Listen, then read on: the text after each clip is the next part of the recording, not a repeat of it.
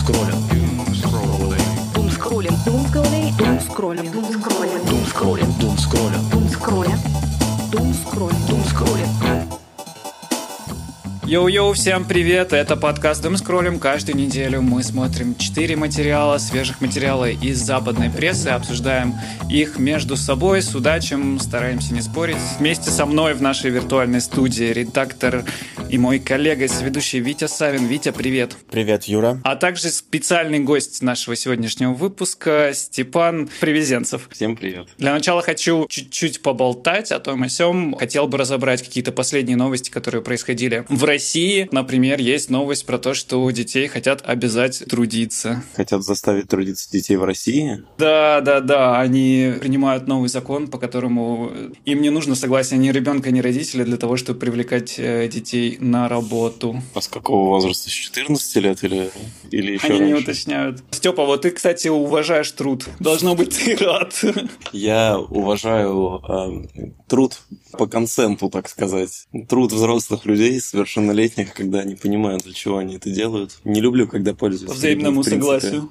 Абсолютно точно. Еще одна новость, которая меня вот только что прочитал. Как мне кажется, это показывает, как работает медиа, общественное внимание. Неделю назад была новость о том, что на Европу двигается радиоактивное облако после взрыва боеприпасов в Украине. И что? Прошла неделя, а о- об облаке все забыли. Ну, потому что этого облака не было, потому что люди, которые об этом говорили, они, видимо, забыли физику. Если быть чуть более точными, говорили про то, что облако из боеприпасов с объединенным ураном, а объединенный уран на то и объединенный уран, что он не радиоактивен. Если честно, я сейчас вообще... Я вообще сейчас в первый раз слышу об этом облаке. Говорили, говорили много, но ходили об этом разговор, ну, потому что придумать-то уже нечего, надо, надо как-то народ запугать. Смешно, кстати, что спустя неделю это все отменили, и то же самое, в принципе, строится, и люди переживали, переживали, а в итоге Третьяковка такая, не, не дадим. А, они все-таки не всё. дали, да? Нет. Они сказали, что она в плохом состоянии, и что она должна быть на реставрации, и что пока что они ее не могут с реставрации забрать. Ну и мне кажется, что это может быть такая волокита, которая очень долго будет продолжаться, пока все не забьют на это. Ну, с точки зрения искусства, хорошо. Приятно слышать. Хорошо, что отстояли. Да, да, согласен. Искусство должно принадлежать народу. Ну а мы переходим к нашим сегодняшним материалам. И первый материал от тебя, Витя, тебе слово. Тунс кроля. Тунс кроля. Тунс кроля. Я нашел материал на портале Slate. Это по традиции мои любимые подборки писем в редакцию. Сегодня это подборка писем, которая называется «Помогите». Я погуглил своего парня, с которым встречаюсь, и нашел что-то ужасное. И, собственно, это подборка от разных жителей и жительниц э, штатов о своих партнерах и партнерках, о том, как они находятся в отношениях уже долгое время, и тут э, узнают о людях, с которыми встречаются, что-то ужасное. Например, э, один парень обнаружил, что его молодой человек ранее привлекался к уголовной ответственности за педофилию, потому что просто это погуглил. Женщина из другого штата узнала, что она встречается с мужчиной, и ее дочка встречается с сыном этого же мужчины. Это, на самом деле, очень интересный кейс. Она, к сожалению, не объяснила, как они это все разрешили и как устроена их жизнь сейчас, но звучит забавно в целом. Такая семья пары на пару. Ну и на самом деле здесь э, много подобных историй. У меня какой вообще вопрос возник э, после прочтения этой статьи? Как переварить какой-то кринж, который ты узнаешь о своем партнере? Но я задумался о другом. Я с кем-нибудь знакомлюсь, да? На каком моменте вообще нашего знакомства мне надо начать вываливать какой-то кринж про себя? У меня, конечно, нет в прошлом ответственности за педофилию, но все равно там у всех есть э, свои странные штучки и интересные факты. И вот когда их лучше озвучивать? Кейс, который в статье про то, что он был осужден за педофилию. Вообще в Америке есть статус секс-оффендер, человека, который как раз совершил преступление вот такого сексуального именно характера. И в статье как раз говорится о том, что у него такого статуса нет. То есть э, там какая-то непонятная э, ситуация, то, что он вроде как бы был осужден, но срок не получил, и непонятно заключение суда.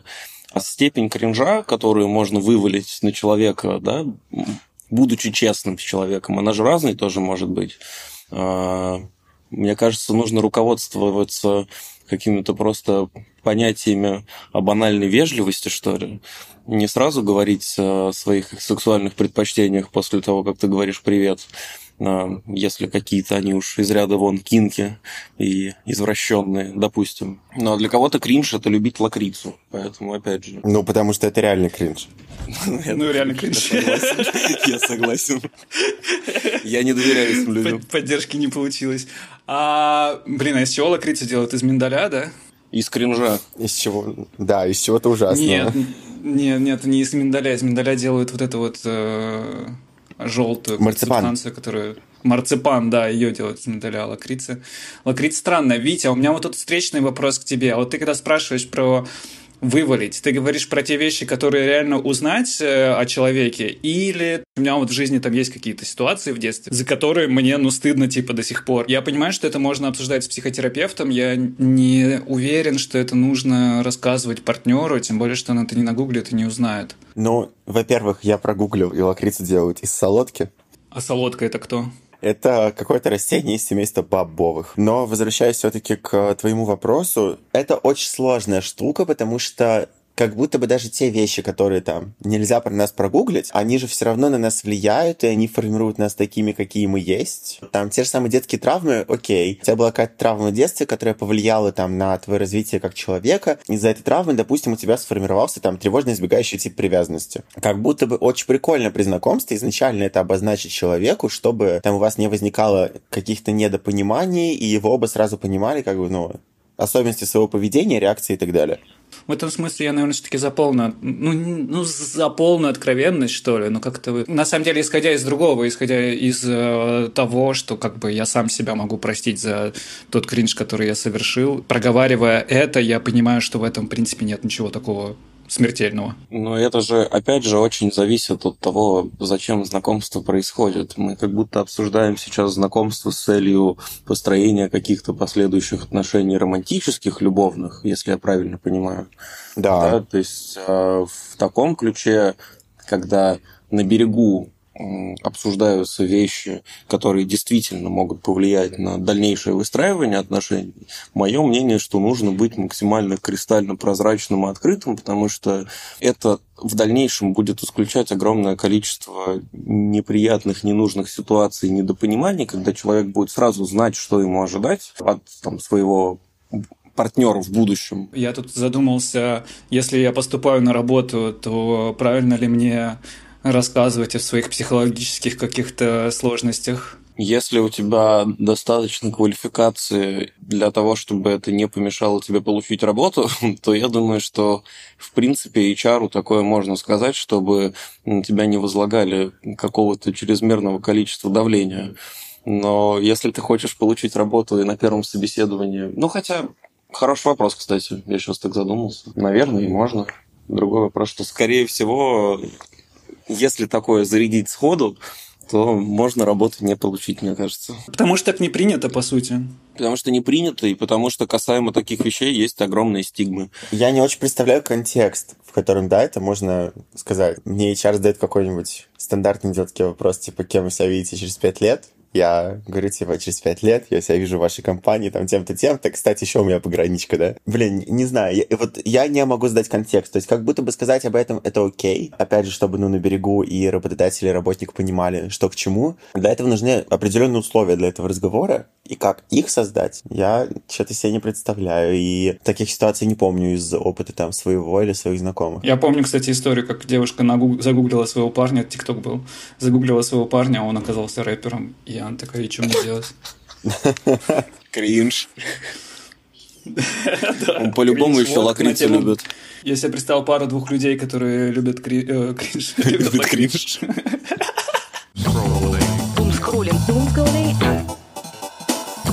Хочу ко второму материалу перейти. Он как раз про кринж, и эта статья The Guardian называется «Похоже, есть два типа богатых. Смертельно скучный и неудержимо кринжовый». На прошлой неделе Джефф Безос э, выложил фотографию э, вырезанной из дерева фигуры своей подружки, которую он в итоге поставил на корму своей суперяхты за полмиллиарда долларов. И автор материала вспоминает всех э, сверхбогатых э, людей мира, и как-то они прям идеально ложатся в две категории. Они либо смертельно скучные, как э, Билл Гейтс там. Ну, то есть он, Билл Гейтс делает крутые штуки, наверное, полезные для общества. Как пишет автор материала, если на вечеринке рассказывать про то, какие он очиститель воды делает, то все умрут. Ну, или вот он вспоминает смертельно скучным также Марк э, Цукерберга со своим метаверсом. Но мне кажется, Марк Цукерберг, он еще и бесконечно кринжовый, потому что я вот вспоминаю вот это видео, где он на электросерфе едет по озеру с э, флагом Америки. К кринжовым он также относит Илона Маска, который не знает, что делать с деньгами, он покупает... Э, ну, на самом деле у него какие-то развлечения, действительно, какие-то гипер пацанские, типа купить Твиттер, отправить всех на Марс. Э, в общем, что-то очень такое грандиозное, но как бы в целом он делает вывод, что люди как будто не... Богатые люди, они скучают, и они особо не понимают, что им с этими деньгами делать, и он фокусирует также внимание на а, Гарри Стайлзе, Адель и Крисе Мартине, которым осталось всего каких-то там 20 миллионов фунтов стерлингов э, до того, как э, они станут скучными. И э, также вспоминает Риану, которая, заработав денег на Фэнти Пумме, тоже стала гораздо менее веселой. Вот, такой материал. Я тут вспоминаю, конечно, Павла Дурова, который хоть и не является сверхбогатым, но ведет себя очень кринжово, очень странный тип. Я не знаю, как уживаются в нем вот эти две ипостаси, одна из которых делает прекрасный телеграм, другая фотографируется вот на конях э, на закате. Он пишет весь этот материал, но мне, мне интересно, что он не делает, не подводит это к какому-то выводу. То есть, если подумать, почему так происходит и какой тут вывод можно сделать, мне кажется, это вывод, что сверхбогатство неестественно в принципе принципе. То есть, если люди, которые вот, ну, у которых там, типа, денег, как бюджет там целого государства, если они выглядят так со стороны, то, возможно, быть за пределом каких-то разумных а, сумм это просто неестественно для человека. Во-первых, я думаю, что статья так себе, правда. Я согласен, что человек не дает никакого вывода, и он просто взял и зашеймил сверхбогатых людей за скуку или кринжуху. В переводе на русский язык из статьи, да, там вот вырезка, что вы же не будете разговаривать с Билл Гейтсом о том, какую систему очистки воды он придумал. Я как раз-таки буду. Мне интересно было бы поговорить с человеком на тусовке о чем-то подобном, а не, я не знаю, о чем еще люди говорят на тусовках. Я не, не вижу в этом скуку. И мне кажется, что вывод вообще, в принципе, основной из этой статьи заключается в том, что сверхбогатые люди, они такие же люди, потому что, в принципе, 99,9% населения всего попадают в, либо в категорию кринжовых, либо в категорию скучных, либо в категорию кринжовых и скучных. У сверхбогатых просто появляется ресурс еще поиграть в то, чтобы воплотить в жизнь свои детские какие-то мечты и, и амбиции, у них на это есть ресурсы. Чего он доколебался до них, что они скучные, я не знаю. Как будто он такой интересный. А, ну, кстати, да, но я думаю, знаешь, тут какой вывод он делает, что люди, у которые обладают там всеми ресурсами мира и всеми возможностями мира, они, по сути, не знают, что с ними делать особо, и тыкают их туда-сюда. Абсолютно точно. Они, они, они, они такие же люди. В принципе, развлечений как бы не, не так, чтобы очень много. Кататься вот с флагом на электросерфе, либо, я не знаю, летать со стерхами, там амфоры поднимать какие-нибудь, строить колонии на Марсе. Илон Маск-то как раз вот с Марсом, да, и с покорением Марса, мне кажется, что помимо там, амбиций просто там, мальчика, который мечтал об этом в детстве, есть еще в целом желание, так сказать, отдать дань комьюнити в целом и людям, и поделиться с ними а, тем, что поскольку у меня много денег, я могу их потратить на то, чтобы подтолкнуть прогресс вперед, что он, собственно, и делает. Потому что до Илона Маска там сфера вообще в целом космоса, ракетостроения и так далее, она считалась дико дорогой, и считалось, что только государство может этим заниматься из-за того, что это так дорого. А Илон Маск и, в принципе, частные космические инициативы показали, что это так дорого, потому что этим занимается государство. И он сократил э, вот этот Space Heavy, господи, забыл название, но вот последние его запуски, где у него еще платформы самые нижние, это становится неотъемлемой частью и ступенью, нулевой ступенью ракеты, а, которая также несколько раз используется. В перспективе оттуда вот эти Space Heavy будут летать каждые, по-моему, полчаса сократилась уже стоимость выведения на орбиту одного килограмма до, по-моему, 10 тысяч долларов. Я не буду врать с цифрами, но там минимум раз в 10 оно точно сократилось.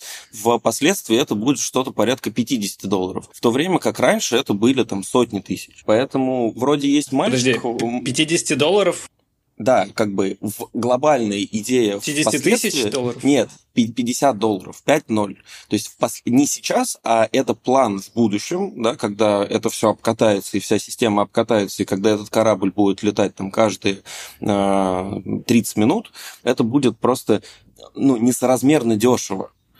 А поэтому вот именно включая там Илона Маска, это помимо того, что есть какие-то вот реально попытка воплотить в жизнь мечту там, мальчика, в этом действительно есть что-то совершенно нескучное и что-то продуктивное в целом для человечества. Чего не скажешь про фигуру, которую сделал Джефф Безос, ну, забавный флекс. Да, мне интересно было тут твое мнение как вырезателя из дерева тоже. Я, я бы сам вырезал такое. Мне статья не понравилась. Не знаю. Вот она мне как раз-таки показалась кринжовой и скучной. Ну, то есть, возможно, с этими миллионерами как раз-таки я бы поговорил на вечеринке, да, о том, как они изобрели ту или иную штуку, потому что ну, интересно, как человеку вообще в голову пришло это. Да, это же круто, это там творческий процесс, все такое. Мне в голову еще застрял, Юр, очень сильный твой вопрос. Как вы относитесь к сверхбогатым людям? У меня первая мысль возникла, блин, ну... Хотел бы я сказать непосредственно, но, к сожалению, не могу. Ну, а в целом, я, ну, вообще, я не согласен с автором этой статьи. Я не знаю, типа, кринжовым и скучным человек может быть, даже если он не сверхбогатый. Э, у нас есть много ресурсов, э, кроме денег, я не знаю, то же самое время, энергии и так далее. И когда у нас этого слишком много, мы тоже можем начинать там скучать, заниматься какой-нибудь фигней. Не только деньги, блин, влияют на то, что человеку становится скучно жить. А, еще, конечно, отдельно э, интересный тейк про то, что там Адель, Гарри Стайлзу, еще кому-то осталось э, там буквально пара десятков миллионов до того, чтобы стать скучными. А, меня всегда очень забавляют, знаете, вот эти какие-то границы, когда мы обсуждаем какие-то, не знаю, там, эфемерные метафизические штуки, ну, которые невозможно измерить, и кто-то определяет границу, типа вот если у тебя там, я не знаю, 3 миллиарда 124 миллиона 57 долларов и 17 центов, то ты еще не скучный. А если у тебя на 1 доллар больше, то ты уже скучный. Насчет 20 миллионов, я думаю, это фигура речи, но условно он говорит, что голодный и бедный Элтон Джон пишет э, песни бодрее, чем богатый Элтон Джон. Я бы дальше двигался, Виталий. Твою мать. Дум скролля. Дум скролля. Дум скролля.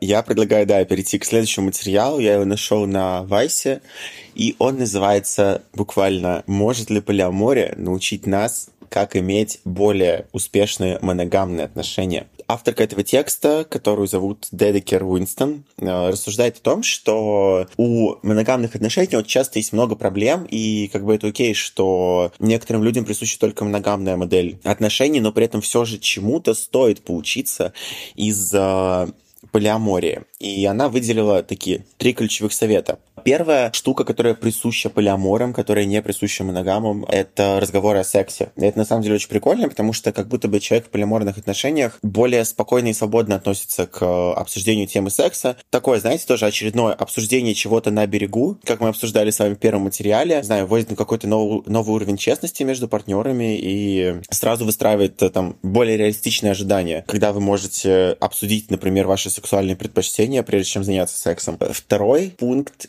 Э, называется «Просто будь честен». Казалось бы, да, с одной стороны, полиаморные отношения — это такая штука, где один человек может встречаться с несколькими, там, как же тут доверять и все такое, но в этом и суть, что в полиаморных отношениях как раз-таки в идеальном мире и вообще существует вообще настолько огромная степень честности и доверия друг к другу, которой моногамы вообще должны позавидовать и стремиться к ней. И третий Моногамы. Пункт, да, ну, я не знаю, как правильно назвать, типа, ну, представители моногамного сообщества, да?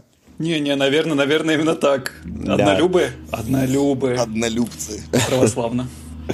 Вот. А, и Третий пункт, он звучит в оригинале как э, «ожидайте доброты и уважения», но я бы его немного переформулировал. Лично я его понял а, как э, не считать там, да, условно, свои отношения как за что-то должное, потому что все мы знаем, что любые отношения — это постоянная работа и так далее, и очень часто в моногамных отношениях люди просто привыкают к чему-то и воспринимают, э, там, не знаю, что-то в свой адрес как должное, что-то э, со своей стороны как определенное обязательство, а делать это, этого не надо, и как раз-таки полиаморные отношения могут научить людей тому, что отношения не должны строиться только на обязательствах, обязанностях, а на каких-то желаниях, которые постоянно должны подкрепляться, и это постоянная работа. В целом получилось э, такие три совета, основанные на полиамории, которые можно применить к моногамным отношениям. Все они кажутся очень классными и осознанными. Что вы вообще думаете по этому поводу? Как вы относитесь к такому явлению, как полиамория? Принимаете ли ее для себя, возможно? Ой, а, интересно было послушать. Честно, я родился в Советском Союзе. Я прирожденный однолюб. Для меня долгое время сама концепция, что существуют полиаморы. Первое время мне это казалось дичью, сейчас я уже, окей, принимаю, понимаю. У меня такой туполобый, наверное, даже я бы сказал, взгляд на отношения. Вот он такой какой-то из как будто из советского времени, что я был бы рад, на самом деле, расслабить его. Я лично считаю, что все советы, которые в статье э, прописаны как советы от полиаморной группы, адресованные группе однолюбов из Советского Союза с патриархальными взглядами, в принципе, это какие-то просто установки современного здорового человека, который уважает партнера и уважает человека в принципе. У меня небольшой конфликт, пока я читал эту статью, возник. В статье полиаморы описываются как очень осознанные люди. Это не камень в огород полиаморов, просто общее настроение, да, что человек, который исповедует, скажем так, полиаморию, он обязательно осознанный, всегда обсуждает свои сексуальные предпочтения, важность контрацепции, проверялся ли человек на венерические заболевания, заболевание а, или то, что у него там порвался презерватив а, во время полового акта на прошлой неделе. Но в то же самое время, я слышал вот буквально недавно историю от своего приятеля, который рассказывал, как он буквально год назад приехал в Берлин, ходил на тиндер-дейты. Мальчишки его сразу ставили перед фактом, что они ходят на оргии, и им нравится, типа, незащищенный секс, они, в принципе, не спрашивают человека о предохранении, есть ли у него венерические заболевания. Я не вижу в этом осознанности, хотя люди вроде полиаморные. Мне кажется, в принципе нормально разговаривать с другим человеком, с партнером. Один он у тебя или их несколько. Про комфортные границы и обсуждать границы в принципе. Человек волен любить кого угодно. Часто, к сожалению, полиамория – это, на мой взгляд, попытка получить недостаток любви, недостаток внимания от э, человека. Там, у меня есть тоже пример там, подружки, которая находится вроде в полиаморных отношениях, при этом там, она замужем, но отношения с мужем не супер клеются, и там нет большого взаимопонимания. Поэтому человек прибегает вот как раз к тому, что он пытается заткнуть эти дыры, да, и заполнить эти лакуны извне другими контактами, другими партнерами, но тоже не очень получается. Поэтому, в принципе, факт полиамории здорово, если человек этим наслаждается, и он осознанно к этому подходит и понимает, зачем это здорово. Если человек принял для себя решение, как Юра или я, что мы однолюбы, тоже клево. Но обсуждать такие вещи необходимо, конечно же. Потому что там еще в статье такой вот момент прописывается о том, что это действительно так, что многие люди, которые моногамны, у них есть очень конвенциональные представления об отношениях, очень идеализ... идеализированные вообще там поп-культурой, я не знаю, каким-нибудь гребаным фильмом «Три метра над уровнем неба». Вообще худшее кино про отношения. Но люди же реально этим руководствовались. Сейчас в 21 веке, в 23 году это пересмотреть. Просто я недавно просто с приятелем мы по приколу решили посмотреть, это, это, это лакрица, это такой кринж, это, это ужас.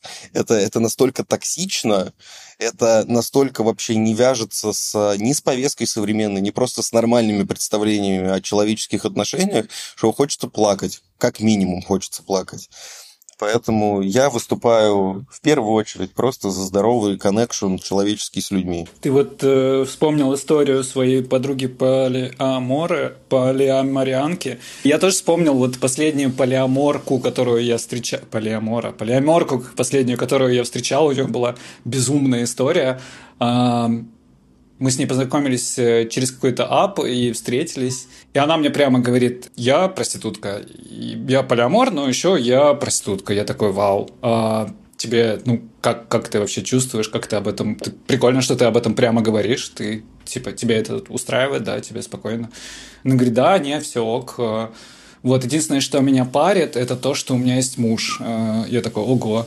Э, и она такая, ну он об этом не знает. И я такой, ого. А, но он об этом не знает, потому что он сейчас на войне в Украине воюет. Я такой, ого, вот это да. Это просто, это бинго ты собрал. Я даже не знаю, я даже не знаю, что на это сказать. Она сказала, что если она приходит в гости к какому-то парню, то у нее ощущение, что она должна с ним спать, вот, иначе она испытывает чувство вины. Это не та полиамория, который... Нет, подождите, это как будто бы, ну, не совсем полиамория. Да, да, да. То есть она себя называла так, но я как раз э, к тому, что, наверное, это совсем не полиамория, а это... Мне кажется, это mental health issues, в принципе. Витя, как э, современный молодой человек, э, рассуди нас. Я, я, я, я не очень понимаю, в чем рассудить на самом деле. Ну, как бы ты просто скажи про полиаморию, вот как, как, сам, как самый молодой тут в нашем кругу и, наверное, самый открытый, ты общаешься вот с множеством молодых людей, что там они говорят? Как бы тоже, что тут сказать? А, могу ли я сказать, что я подвержен полиамории? Нет. Вообще нет. Просто я в свое время там изучал всю эту штуку, потому что мне стало просто интересно, да, как это устроено, как это работает. А, Степ, вот ты сказал важную вещь, да, о том, что в этой статье полиаморы представлены как будто вот такие прям суперосознанные люди. А, да не то чтобы, просто тут скорее история в том, что полиаморные отношения, они скажем так, гораздо более шаткие, им гораздо сложнее выстоять э, под э, там, теми же обстоятельствами, под которыми э, выстаивают моногамные отношения. Именно поэтому, так, скажем так, если ты хочешь построить там максимально адекватные, здоровые полиаморные отношения, то изначально как будто бы это предполагает там и больше уровень честности, э, и больше уровень открытости и так далее, нежели чем в моногамных отношениях, это возможно. Да, с одной стороны, все эти советы, они абсолютно применимы, ну, просто к любым нормальным, здоровым, осознанным отношениям. Но, с другой стороны, к сожалению, далеко не все э, моногамные отношения на сегодняшний день работают так. Абсолютно согласен. Думскроллинг. Думскроллинг. Думскроллинг. Последняя статья, четвертая на сегодня, это статья с сайта Atlantic. Ее написал Саймон Столзов. Это автор книги достаточно хорошая работа. И он написал целую книгу, в принципе, на эту тему, на тему этой статьи. А статья называется «Моральное оправдание для того, чтобы работать э, меньше». Итак, он указывает, что на протяжении там, всей истории человечества, чем э, больше богатства накапливал человек, тем меньше времени он тратил на работу. Но в последние 50 лет э, тенденция изменилось. Чем больше люди работают, тем больше люди работают. Это, это не, наверное, не касается всех, да, но это касается какой-то статистики. И автор приводит пример одного работника, который очень много-много-много работал, а потом задал себе вопрос, верю ли я в то, что моя жизнь стоит того, что вы потратите ее на корпоративные интересы там, этой компании. Как бы для себя решил, что нет, и он решил внести в свою жизнь больше неструктурированного времени. Там, сидеть в саду с друзьями, медитировать, заниматься спортом. Ну и в итоге, да, он стал э, более счастливым. Помимо этого, его работа стала получаться лучше, несмотря на то, что он стал работать меньше. Кроме того, он стал, как пишет автор, он стал более хорошим человеком. А он описывает, как вместе с ним они идут по улице и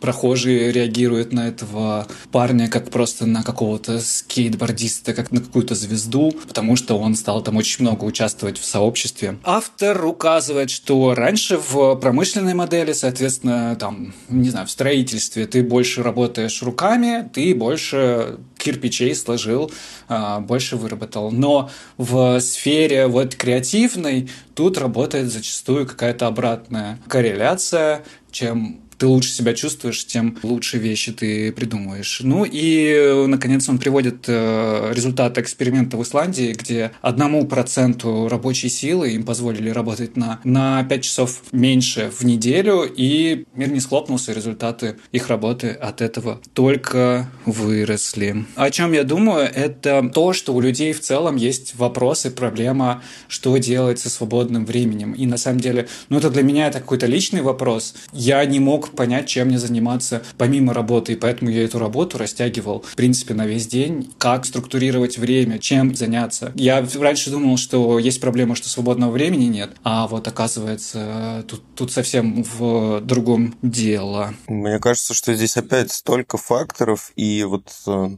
в статье говорится про Исландию, да, про очень определенные страны. Но вот ты, например, приводишь в пример вот чисто московский да, подход к работе. Все как паровоз прут вперед. Ровно то же самое происходит в Америке, там в Лос-Анджелес, Нью-Йорк, большие города. Та же самая Япония, там у них есть даже специальный термин, да, он, по-моему, кароси, по-моему, как-то так называется. Это смерть от переработки. Люди, и причем статистика такая довольно серьезная, что люди умирают от того, что они перерабатывают. Это такие более-менее менее цивилизованные, да, скажем, страны.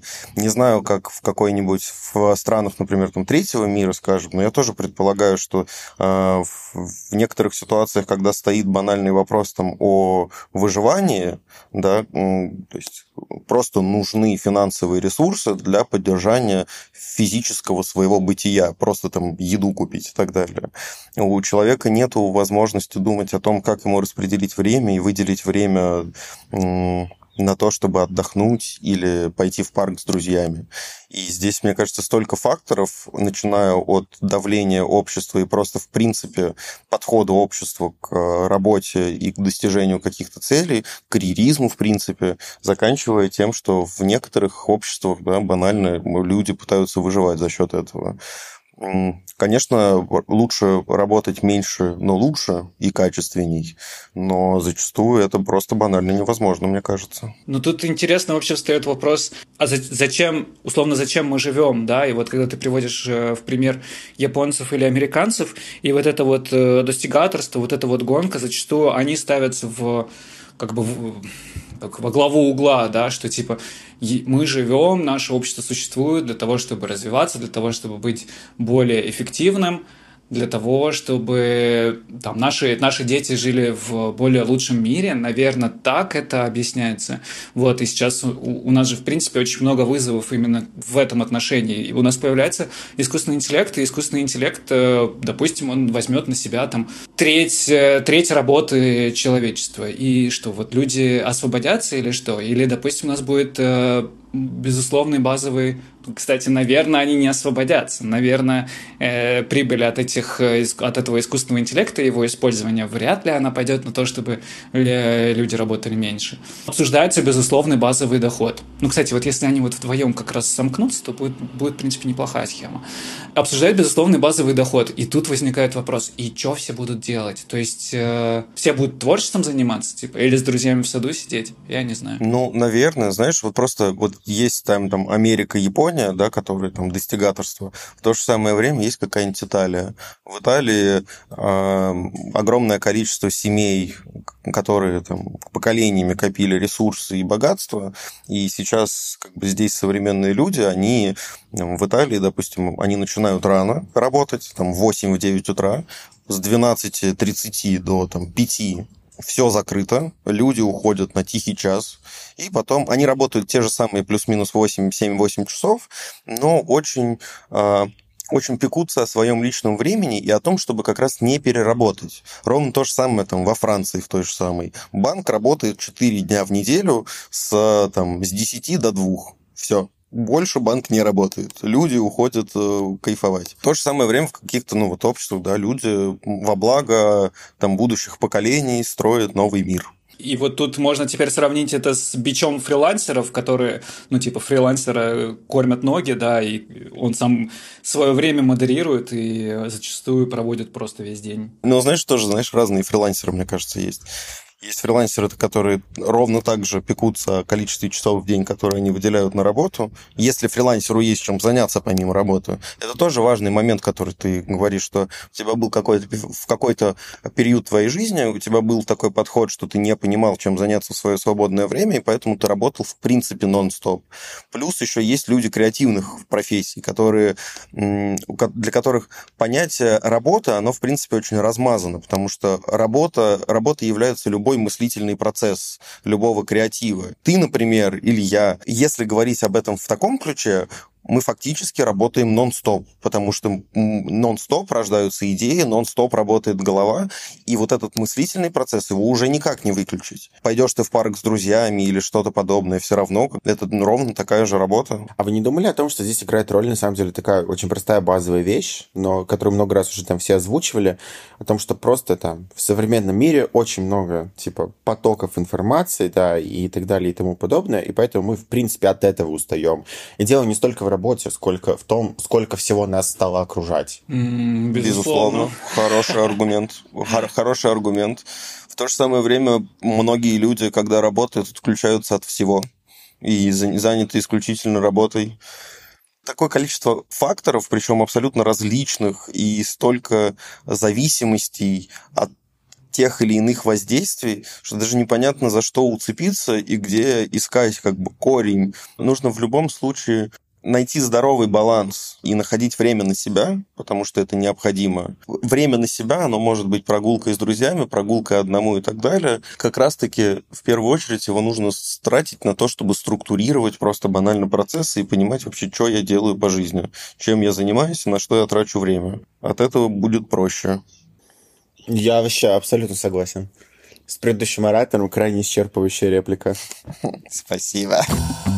Спасибо всем, кто слушал нас, спасибо всем, кто был с нами. Всем хорошего настроения, всем хорошего дня. Возвращайтесь через неделю. У нас будут четыре новых материала. Подписывайтесь на нас в Телеграм, в YouTube. Ставьте лайк на Яндексе, в Инстаграм. Спасибо, Степа и Витя. Всем пока. Пока, ребят. Большое спасибо. Всем пока. Дум скроллинг. Дум скроллинг. Дум скроллинг. Дум скроллинг. Дум скроллинг.